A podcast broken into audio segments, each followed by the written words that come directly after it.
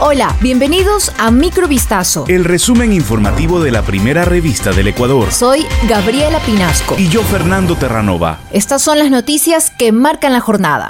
Un tribunal de la Corte Nacional de Justicia anuló la sentencia de ocho años de prisión en contra del ex vicepresidente de la República, Jorge Glass, por peculado en el caso Singue. La resolución se dio a conocer este jueves 10 de noviembre del 2022 al reinstalarse la audiencia de apelación a la condena dictada contra siete personas, entre ellos los exministros Wilson Pastor y Carlos Pareja Yanuseli. Por unanimidad, los magistrados Luis Rivera, Felipe Córdoba y Daniela Camacho declararon la nulidad de la tercera sentencia que pesaba en contra de Glass, quien ahora podría insistir en la unificación de penas para salir de la cárcel. De su lado, la Fiscalía había solicitado que se desecharan los recursos de apelación interpuestos por los sentenciados y se confirmara el fallo de primera instancia dictado en 2021.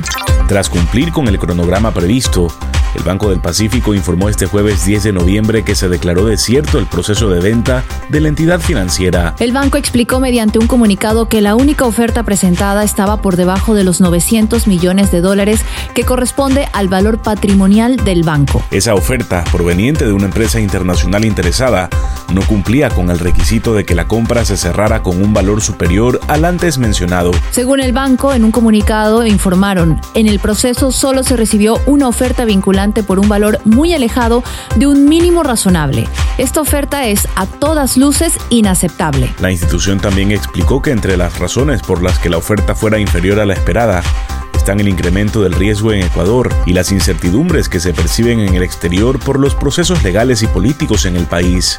El asambleísta y presidente de la Comisión de Fiscalización Fernando Villavicencio fue suspendido de sus funciones por 31 días debido a una queja interpuesta por la bancada correísta. La suspensión fue debido a la queja presentada por la asambleísta Patricia Núñez de UNES, quien acusó a Villavicencio de haberla insultado en Twitter. La resolución que se dio a conocer este jueves se aprobó con cinco votos a favor.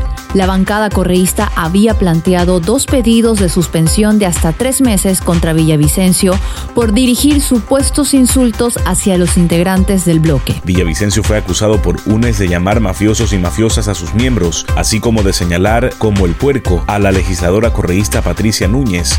Esta última fue la primera en presentar la acción ante el Consejo de Administración Legislativa. Tres de los cuatro menores de edad que se fugaron el miércoles del Centro de Adolescentes Infractores en Guayaquil fueron localizados. La información fue confirmada por el ministro del Interior Juan Zapata mediante un mensaje de Twitter.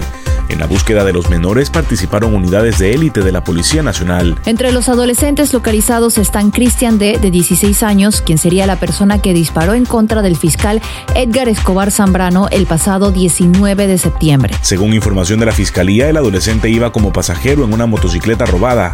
Desde allí empuñó un arma con la que presuntamente disparó 15 veces contra Escobar.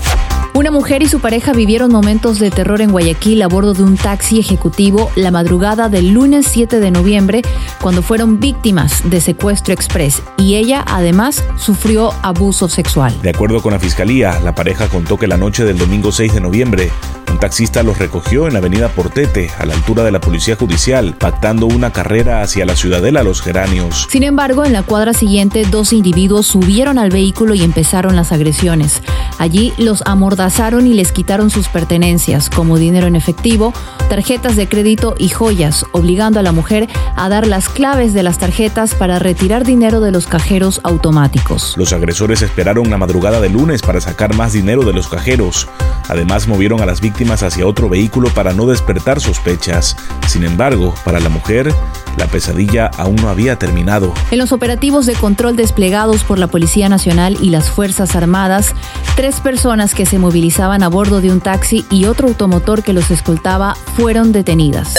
Esto fue Microvistazo. El resumen informativo de la primera revista del Ecuador. Volvemos mañana con más. Sigan pendientes a vistazo.com y a nuestras redes sociales.